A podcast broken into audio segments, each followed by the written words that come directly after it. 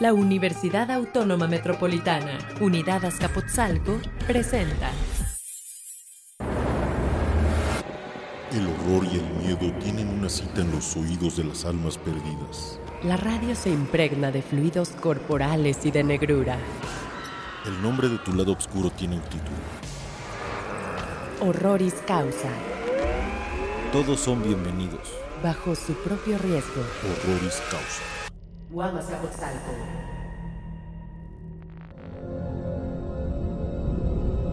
Nada está sobre la superficie. Todo es profundo y hasta ajeno a nuestro entendimiento. La mitología los creyó divinos. La literatura los hizo posibles a través de las letras. El cine los hizo reales en una pantalla. Pero lo cierto es que seguirán siendo un misterio. Hoy, en Horroris Causa, trataremos de entender a esos seres que no son de nuestro mundo superficial, monstruos de las profundidades. Esto es Horroris Causa. Ese animal marino, Leviatán, al que Dios entre sus obras hizo el mayor de cuantos en mar surcan. John Milton, Paraíso Perdido. Ya sea que se trate de dragones o de serpientes gigantescas que posean múltiples tentáculos o que estén cubiertos de escamas, los monstruos marinos siempre han acompañado al hombre en sus viajes de exploración alrededor del mundo. Algunos han sido exhibidos como fraudes, por supuesto, y de la existencia de otros no existe realmente evidencia concluyente. Sin embargo, quienes aseguran haber visto a tales criaturas dan cuenta de este tipo de, relatos hasta nuestros días. Eh, en Horrores Causa nos hemos propuesto eh, preguntarnos qué hay de cierto en la existencia de estas criaturas y es con esta idea, idea y es con esta idea que les doy la bienvenida a este programa, una emisión más de Horroris Causa, eh, Radio 94.1 FM, Guam Azcapotzalco eh, es nuestro eh, vehículo para llegar a ustedes. Yo soy Antonio Camarillo y me acompañan Pablo Guisa. En el barco de hoy, rodeados de monstruos marinos, aquí nos encontramos con todos ustedes. Y mi colega Roberto Coria. Tienes razón, gracias querido Antonio, pero, pero sí, pareciera que estamos rodeados de horrendos monstruos que yo creo que a todos nos atemorizan, porque quien alguna ocasión haya estado frente al mar, es eh, en la noche el mar encrespado, el, las olas eh, golpeando inclementemente, eh, no puede sentirse menos que sobrecogido al pensar qué es lo que hay debajo de todo eso. Claro, en las profundidades insondables del océano. Eh, quiero agradecer y, darle también la bienvenida a Antonio Cano, nuestro productor. Tocayo, ¿cómo estás? Eh, a Blanca López y eh, a todos ustedes, nuestros escuchas, los medios de comunicación vía Twitter. nos pueden encontrar en arroba wam-fm, arroba horroris, que es el Twitter oficial de Horroris Causa. mi Twitter personal, arroba acamaril y arroba necrofilmia eh, lo que tiene que ver con mi labor como crítico y como este, escritor también. Eh, yo estoy a sus órdenes en arroba rcoriamonter. Cualquier queja, cualquier sugerencia, pueden por favor mandarla por ese conducto. Yo a sus órdenes no, pero estoy en arroba pablo-guisa y en arroba morbidofest. Muy bien, y entonces el tema del programa de hoy es monstruos marinos. A ver, ustedes díganme, colegas, ¿qué ¿Dónde está esta fascinación por esta clase de monstruos, esta clase de historias? ¿Ustedes cómo han vivido esta particular eh, manifestación de los monstruos y esas cosas terribles que nos reúnen aquí en esta mesa de disección? Yo pienso que las leyendas, que los dichos por las personas a lo largo de la antigüedad son suficientemente elocuentes para despertar y para propiciar que se eche a volar la imaginación. Cuando yo pienso en una película como Pacific Rim de Guillermo del Toro, que, que, vi hace muy poco, es una película apenas del año pasado, eh, donde se hace la reflexión, estamos más acostumbrados a esperar que la destrucción provenga de más allá de las estrellas. Y yo pregunto, ¿qué pasa con lo que hay debajo? Porque porque, digo, ya, ya más adelante tú, tú nos platicarás, Antonio Camarillo, sobre las, eh, las partes cubiertas de agua de este planeta. Y son territorios que no hemos explorado, que están perfectamente... Eh, yo, yo me acuerdo de una imagen que vi hace algunas semanas, una imagen eh, trucada con Photoshop de un calamar gigante descansando, el cadáver de un calamar gigante descansando en una playa. yo sabía que era trucada, sabía que era falsa, pero no dejaba de ser impresionante pensar que un eh, animal de esas dimensiones puede estar debajo de nosotros, puede estar debajo del eh, buque fiesta, eh, cuando, cuando recorres los pacíficos mares, las pacíficas playas de Acapulco, puede estar ahí a la espera de abalanzarse sobre nosotros. Pablo. El Axis Mundi, el mundo conocido, es en el que nos sentimos, sin lugar a dudas, seguro.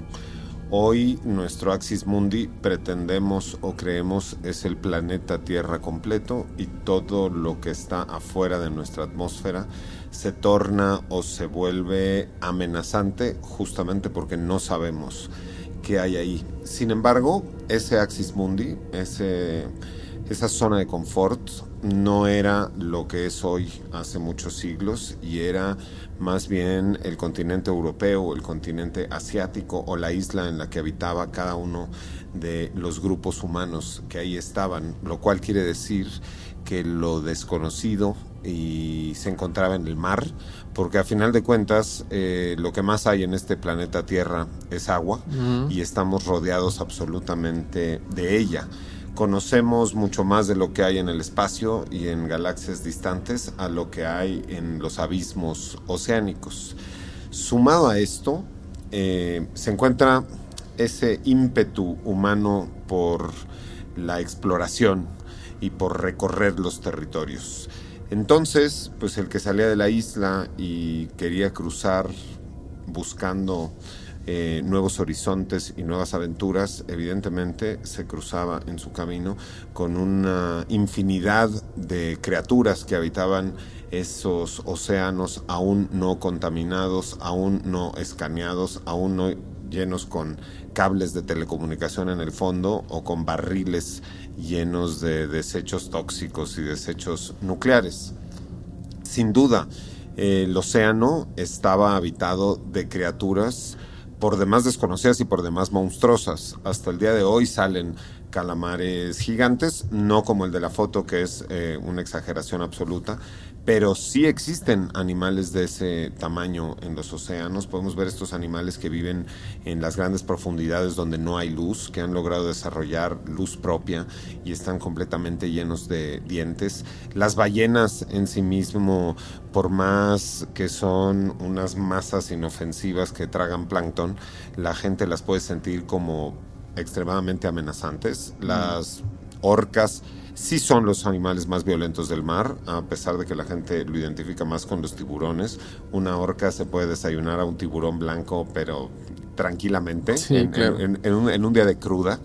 Eh, los lobos eh, marinos con estos grandes eh, colmillos, los eh, manatís, o sea, hay una serie de cantidad, los, los, tiburones ballena, los pulpos que cambian de colores, o sea, hay una, gran cantidad de seres marinos. Incluso existía, existen delfines rosas, existen, eh, existen ballenas con cuernos como eh, si fueran unicornios marinos. Entonces todo esto daba una gran riqueza de animales sobre el mar. Eh, teníamos una época en este planeta donde las naves más modernas eran los barcos y donde se atravesaban océanos y sin la ayuda del GPS y sin la ayuda de los satélites para saber cuándo venían los huracanes. Teníamos naufragios continuamente y sin duda teníamos embarcaciones mucho más chicas.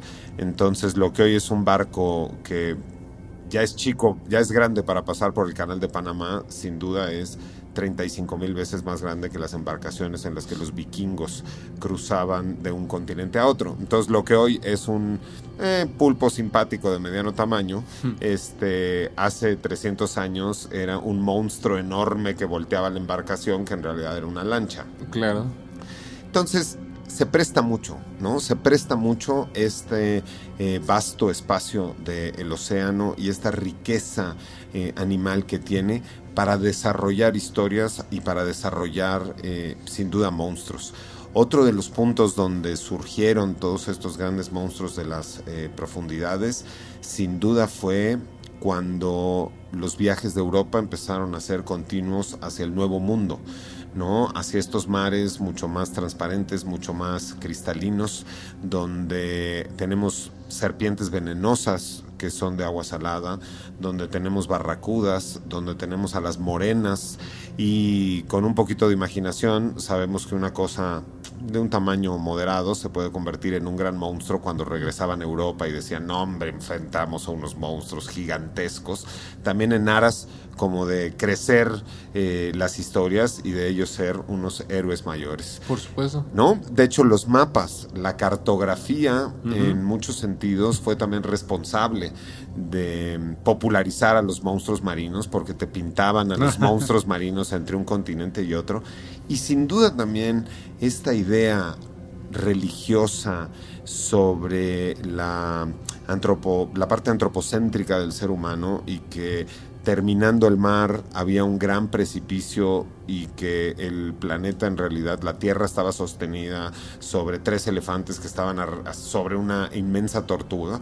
O sea, ya había una idea ahí preestablecida religiosa de que si te ibas tú directo por el mar, en algún momento te caías y había unos animalotes ahí abajo.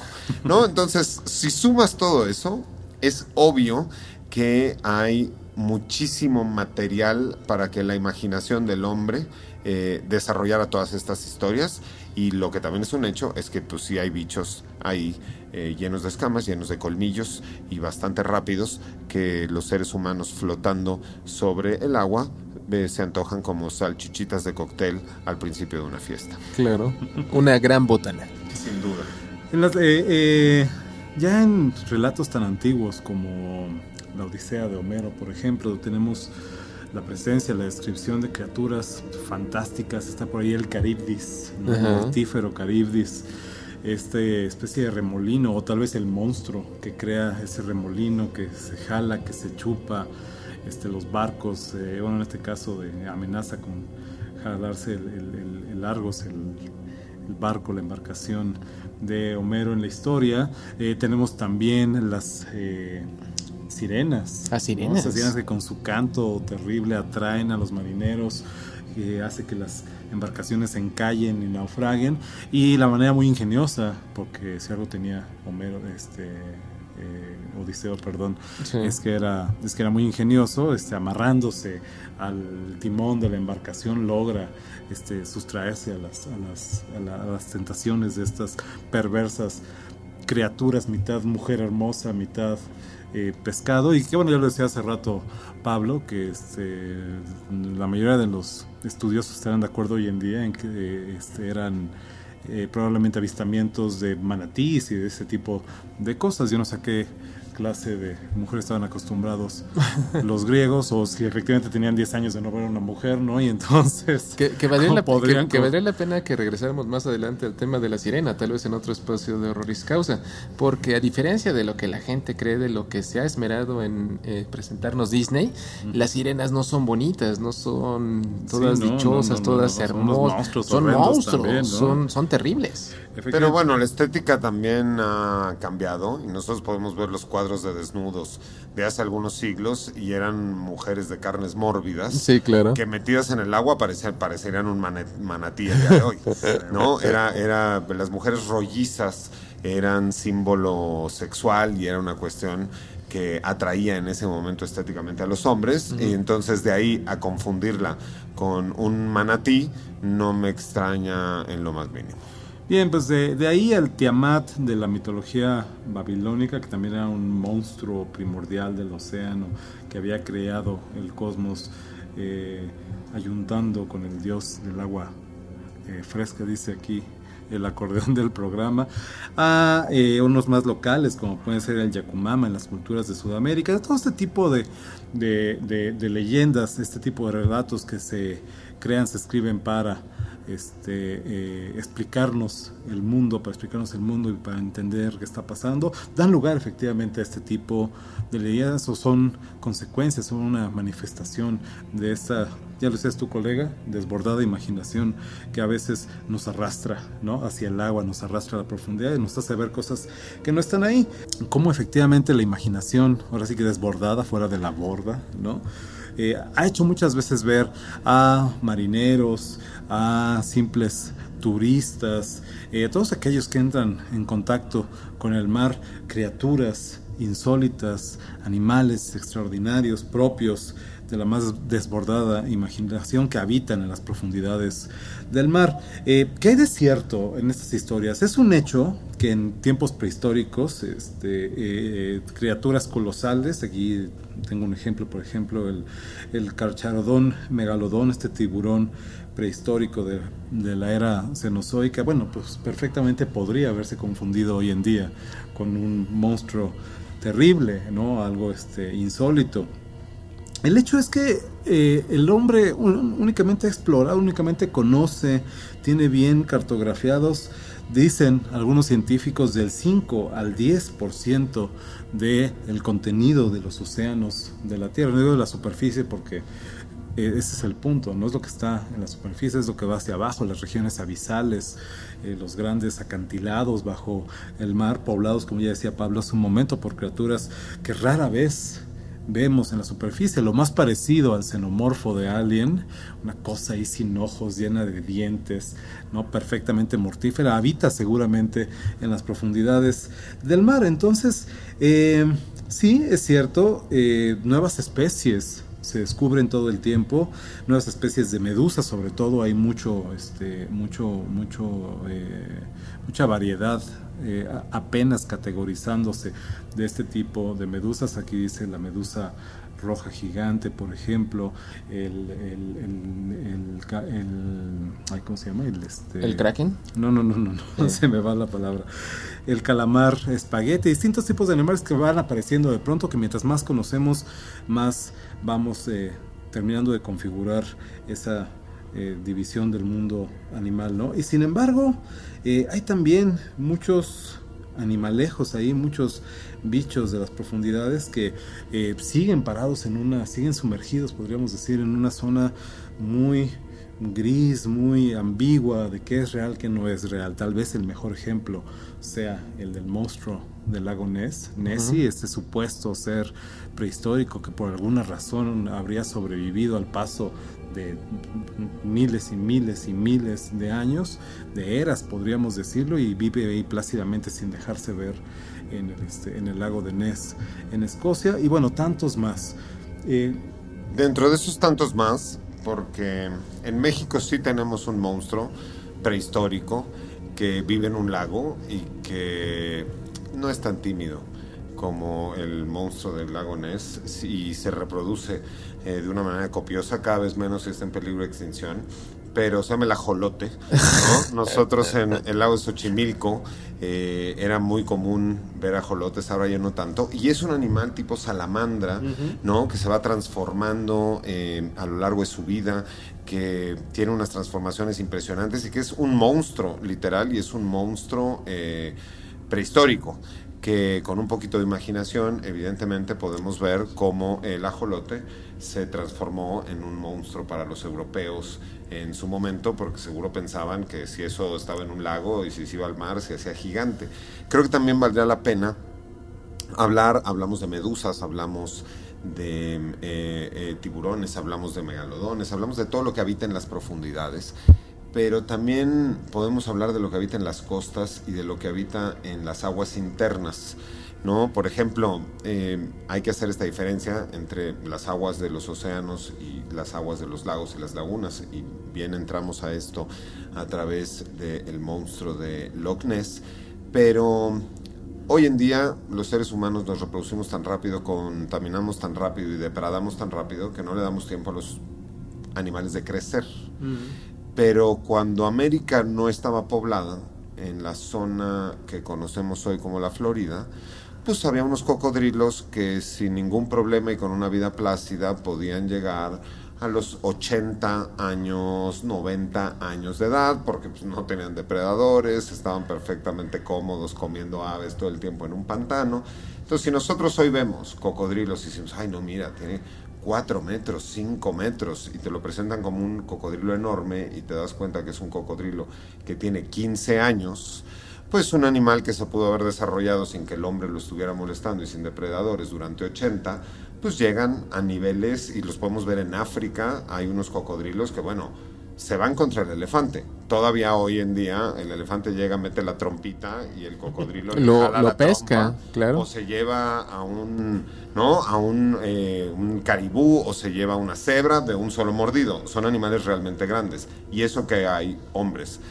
Quiere decir que hace cientos de años esos mismos cocodrilos eran casi del doble del tamaño.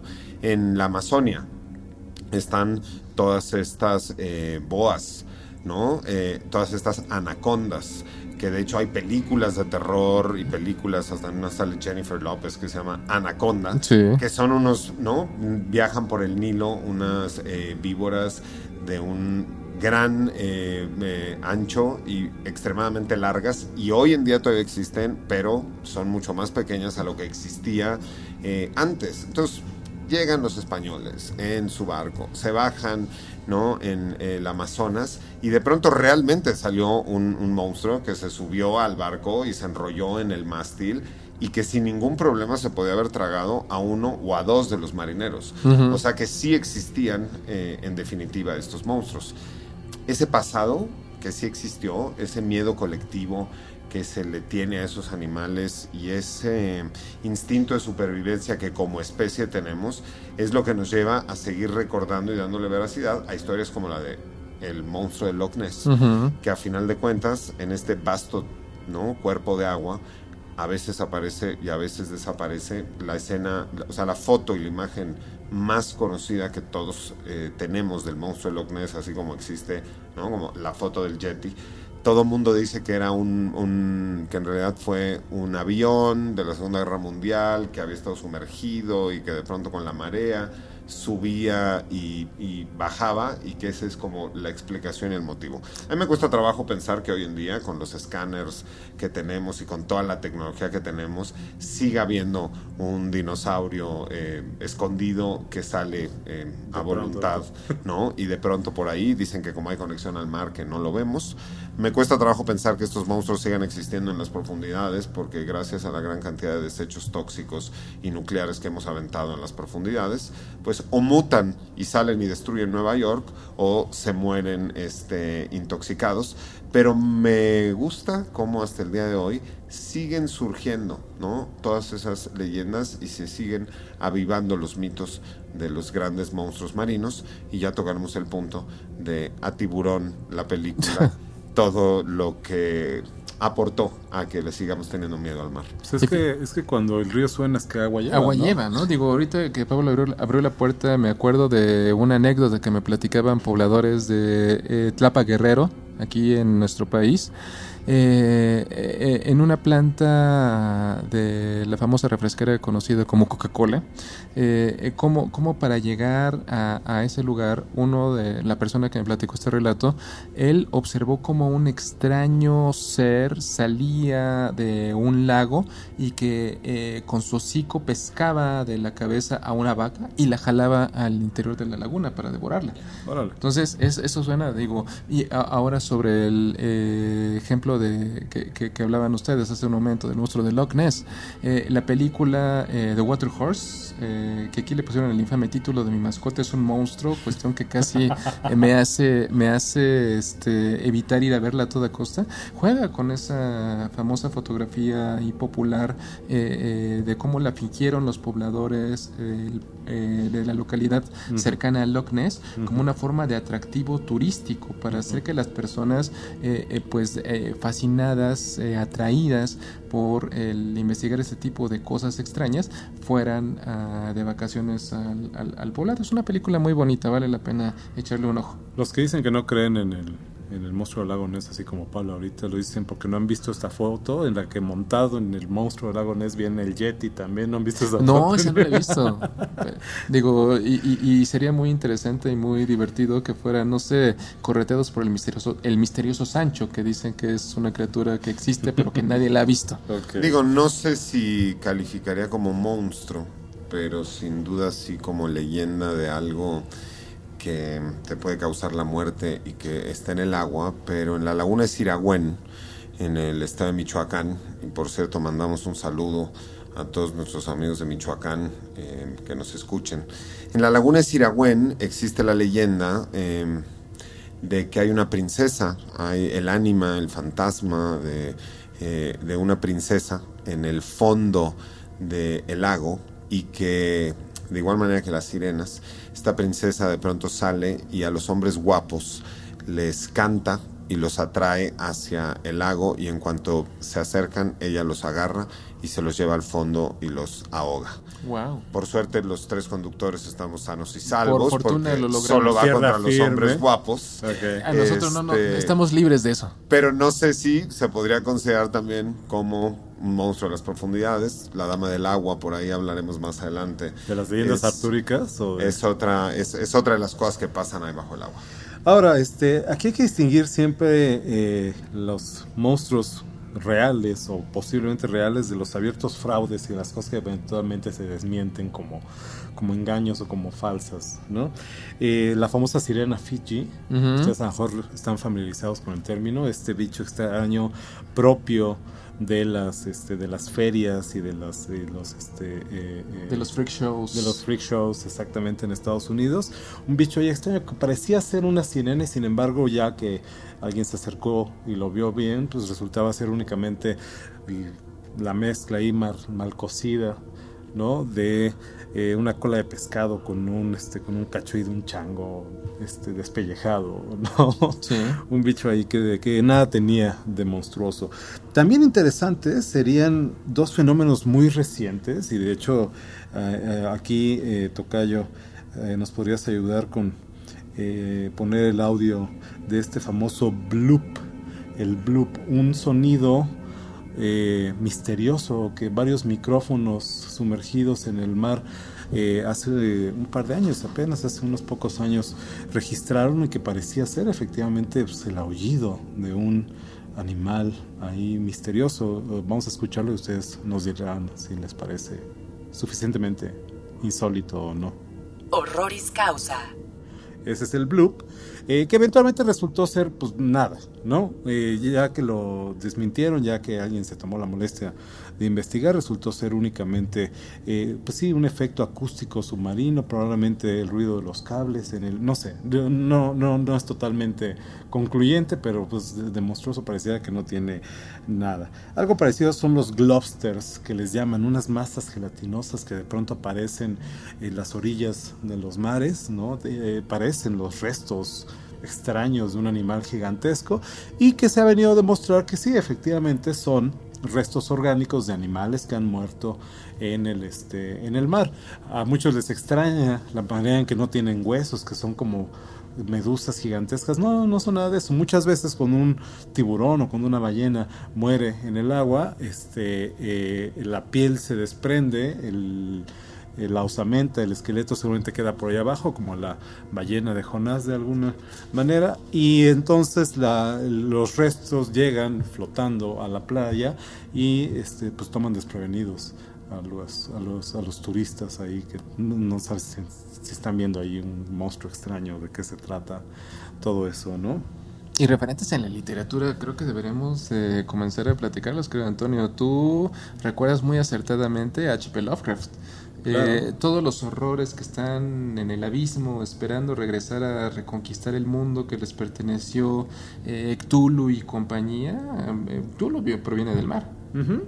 Sí, lo- así lo representan este, las descripciones en los trabajos de Lovecraft y los artistas que han elaborado sobre ellas. Este ser titánico es la palabra, gigantesco, ¿no? Eh, cubierto de escamas, con la cara llena de tentáculos, una monstruosidad ahí. Eh, pues ya lo han hablado, ¿no? Que solamente mucho tenía que ver con eh, algún aparente este, disgusto que sentía Lovecraft hacia los mariscos o hacia la comida. Hacia todo, Lovecraft. Era un, sentía un disgusto hacia todo lo que no fuera Lovecraft. Exacta, exactamente. Los mitos de Tulo, como dices tú, colega, este, también de la literatura en la aventura de Pinocho. Claro. El, el, cuento de Carlo Collodi en el que está basada, pues tanto la película de Disney como tantas otras eh, recuentos de la historia. Esta ballena terrible, este dogfish le llaman originalmente, que, este, que, que devora a Gepetto y a, quien hay, que ir a salvar después. Monstruo le llama después la película de Disney. Eh, el Leviatán bíblico, la ballena de Jonás también en la Biblia. Y por supuesto mucho más para acá, pues todas estas eh, criaturas que eh, pueblan las novelas de Peter Benchley, como por ejemplo... Ay, se me va el título ahorita de la. ¿Joss? No, la otra que no es Joss, espérame. ¿Esto lo editas ahorita? Bueno, lo editan más adelante, déjame acordarme cómo se llama eso. la de Peter Benchley, la única que ubico yo. White Shark. Ah, como la novela White Shark y como por supuesto la archiconocida y famosa novela de Joss. Esto es Horroris Causa. Cuenta la leyenda, y es así verificable, que eh, en honor a su abogado que algo tendría de colmilludo eh, peligroso, Steven Spielberg habría de bautizar como Bruce a su tiburón en la película anónima Jaws de 1975, esta película en la que un terrible tiburón blanco azota las playas de un pacífico pueblecito pesquero. Estamos platicando sobre monstruos marinos en Horroris Causa a través de UAM Radio 94.1 de FM, UAM Azcapotzalco. Y yo soy Antonio Camarillo, están conmigo Roberto Coria y Pablo Guisa de Horroris Causa. Eh, tiburón, Híjole, yo creo que es una película que está a punto de cumplir sus primeros 40 años de edad. En 1900... Y que no se nota. No, eh, eh, funciona perfectamente. O sea, eh, mucho podría cuestionarse la calidad como cineasta de Steven Spielberg, pero algo que no podemos negar es que es un mago de la mercadotecnia consumado. Y, y, es una película que funciona perfecta. Todavía la vi hace una semana. Eh, y, tiene los engranes perfectos. Eh, sigue lo que nos enseñó muy bien Bram Stoker de las eh, toda la edición de Drácula. El conde solamente aparece en unas cuantas páginas. Igual no necesitamos ver al tiburón. Aprovechó todos los grandes desperfectos que documenta la historia sobre cómo funcionaba el artefacto mecánico. O mal funcionaba. O mal funcionaba. Lo supo aprovechar perfectamente porque lo que no tienes a la vista es lo que te causa más miedo.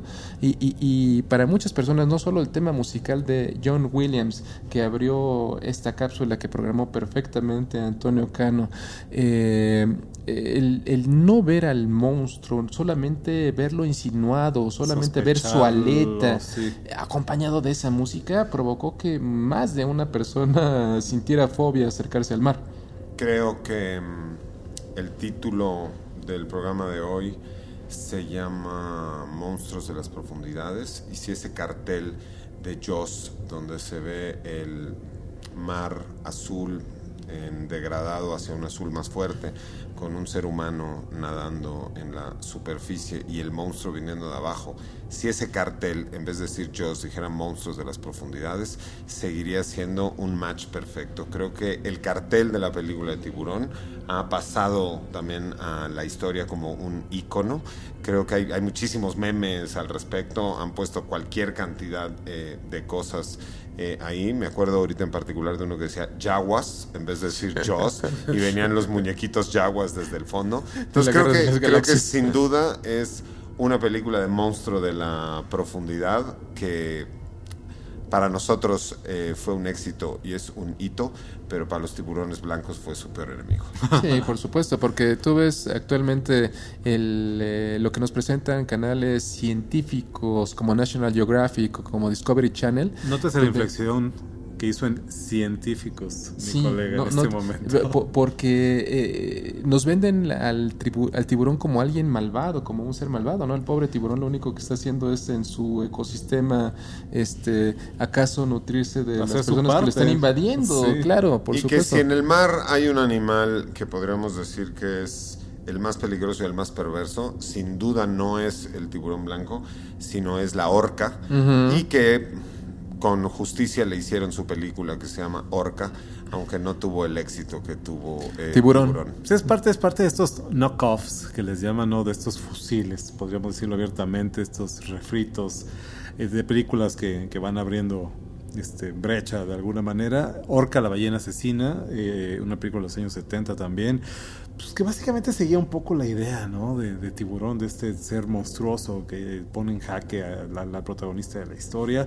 Eh, en el mismo costal podríamos aventar también toda la saga de Piraña, De Piraña. ¿no? Desde la película de Joe Dante, eh, la primera secuela supuestamente dirigida por James Cameron, eh, podríamos considerarla su primera exploración de las profundidades, tan eh, aficionado que es Cameron andarse zambullendo en esas, en esas aguas procelosas. Aunque Y- las pirañas después le salieron alas y entonces había hubo unos unos spin-offs de esa. de esa es la de Cameron, es la segunda. No, la de- Piraña dos asesinos voladores. Pirañas voladores y digo, supongo que hacia el final del programa hablaremos ya de Sharktopus, Piranha Conda Está- está aquí, está y aquí todo, en la- y todo lo que viene, claro. pero vamos por los clásicos. Piraña a mí me parece que en- es una película genial en, en cuanto al concepto de estos pequeños animalitos y que es muy en el sentido de lo que es marabunta, ¿no? Y en lo que fue World War C, por ejemplo, que hablan de este monstruo, pero que es la cantidad y eh, la reacción como grupo que hacen, como si fueran un virus o como si fueran un enjambre. Entonces estos, estos deberían de, de denominarse como pequeños monstruitos marinos. Y a ese respecto, el remake de Piraña de hace unos años con Elizabeth Shue, Que es la tercera parte en realidad, a mí, ¿no? a mí Se no llama me Piraña disgustó. 3D. No me, no me disgustó, porque es el remake perfecto de una película B eh, menor completamente, o sea, porque, porque la, la piraña original no se distinguía por ser una gran aportación al cine del género. No, por supuesto. Esta, esta película yo pienso que, que va en la misma tónica. Y que arranca con un gran homenaje. Eh, Claro, porque el primero que despachan las pirañas es nada menos que Richard Dreyfuss. Richard Dreyfuss en una pequeña barcaza en medio de este lago y es al primero que las pirañas se comen. We're gonna, we're gonna need a bigger boat. Claro, es- esa, ¿no? esa frase es estupenda. Un barco O- más o, grande. O, o al jefe Brody en los últimos momentos de Tiburón, eh, eh, ahí luchando por estar a flote en el mástil del barco con su rifle y, y diciendo sonríe desgraciado o escualo miserable, no me acuerdo cómo, le, cómo, cómo lo ponen, este, y haciendo volar por los aires a, a Tiburón. Es A un Bruce. momento grandioso. No, eh, la- las nuevas pirañas son, pues, son lo que son, ¿no? Esta secuencia en la que atacan todas las pirañas, se comen a todo el mundo que está echando la fiesta ahí como de Spring Break en el lago, este, esa es, fantástica. Sí, Y por supuesto. Cada vez que le paso la tele le están pasando, me, me la vuelvo a echar. Sí, ¿no? fíjate que sí. Placer Eh, culposo. Placer culposo, definitivamente.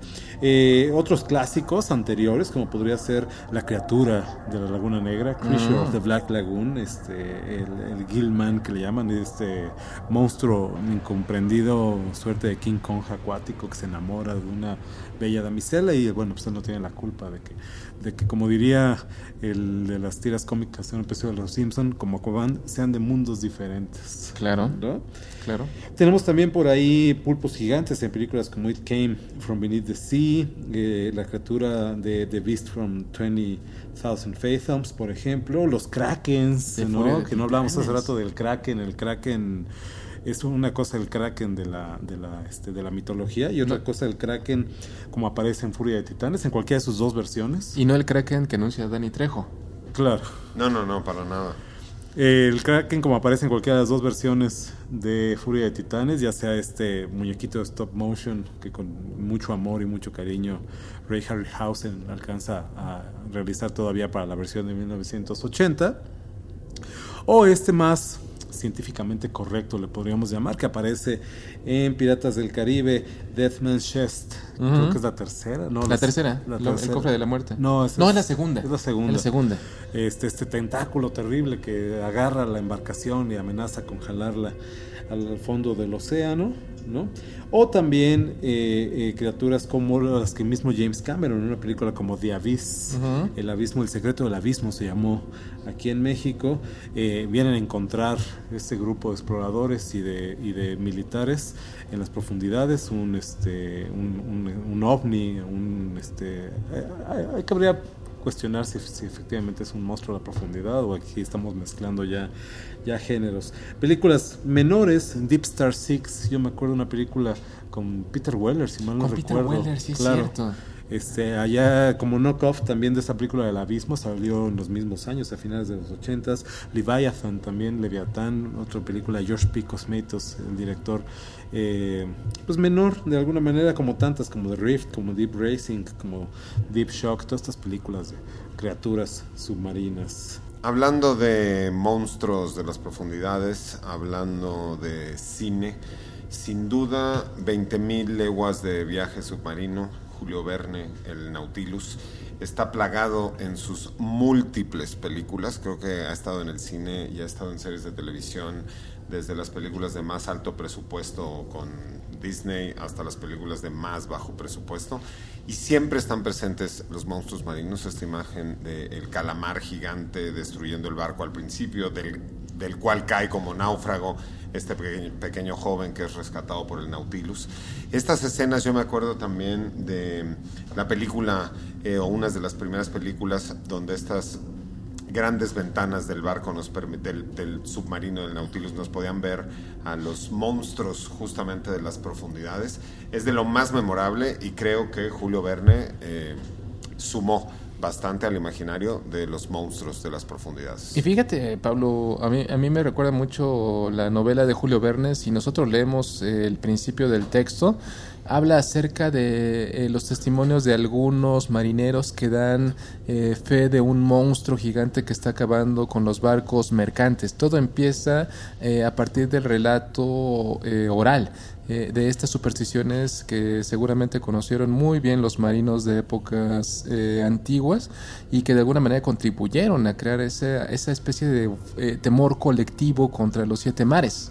Eh, un, eh, échale un vistazo a la novela al inicio y créeme lo que no se decepcionarán. Pues de esos monstruos, de esos monstruos de las profundidades de aquellos años de la literatura y del cine, pasamos a esta nueva época donde verdaderamente los monstruos de las profundidades han tomado ya dimensiones monumentales. Creo que en las últimas películas que hemos visto con monstruos de las profundidades, el Kraken aquel de Harryhausen ya se ve como un niño junto a las nuevas cosas que vienen de los abismos. Como un ajolote, como los que... Exactamente.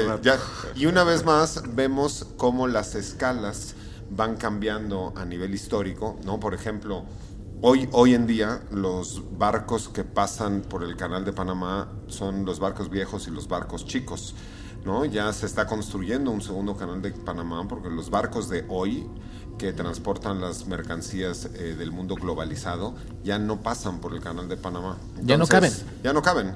Entonces, del pulpo y la barcaza, que era un monstruo, pasamos a los grandes barcos y ahora ya pasamos a los... De hecho, a estos barcos que ya no caben por Panamá se les llama post-Panama, post-Panama ships.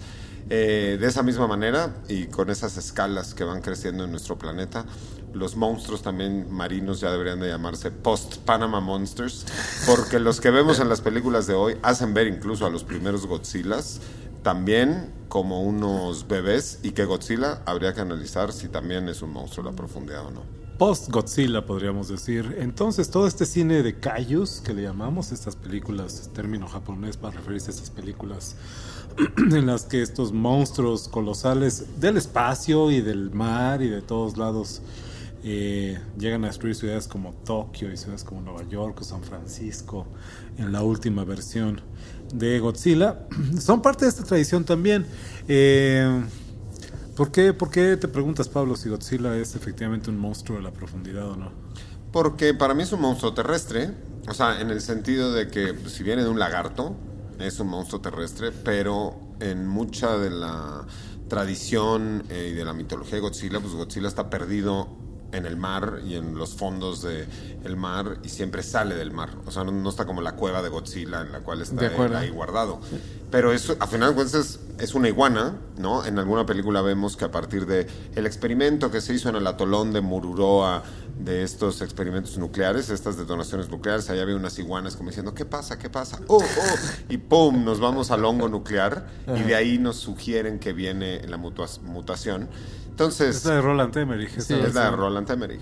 Ajá. Entonces, Godzilla es un monstruo que si no su origen es marino, porque no es una criatura marina del, por lo menos su antepasado más directo, eh, sin duda es un monstruo que vive en el mar y que aparece del mar todo el tiempo. Muy de menos es, am- es- es anfibio, ¿no?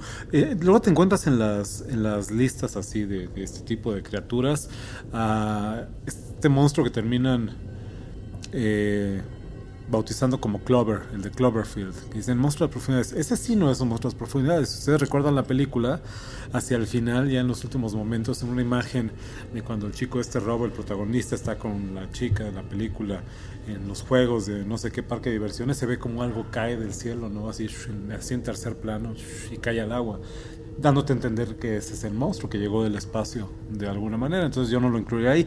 Los que sí incluyo ahí definitivamente, ya los mencionábamos hace un momento, son a todos estos callos fantásticos de una película que es Pacific Rim de Guillermo del Toro. Y que Pacific Rim de Guillermo el Toro estaba en plena ya planeación y preproducción, estaba como muy avanzada cuando fue el tsunami en Japón. Y sufrió un retraso la película porque hubo que cambiar toda una serie de secuencias porque en la película Pacific Rim se destruía Tokio. Y los estudios norteamericanos pidieron que por politically correctness, que por favor no se destruyera Tokio, ya que Tokio en ese momento estaba destruido. Acaba de ser ¿no? Y destruido. acaba de ser destruido por este asunto. Entonces, Tantita sensibilidad, por favor. no, digo, Pacific Rim sin duda, y ahí viene Pacific Rim 2. Sí. Nos plantea unas escalas de post-Godzilla Monsters, donde ya verdaderamente son enormes. Si Godzilla en el Golden Gate eh, lo agitaba con sus manitas y en una de las secuencias eh, promocionales ya veíamos de los últimos, de, de las películas más recientes, como la uña del dedo chiquito del pie derecho rompía el Golden Gate, ¿no? Sí, sí hemos crecido en escala. Por supuesto.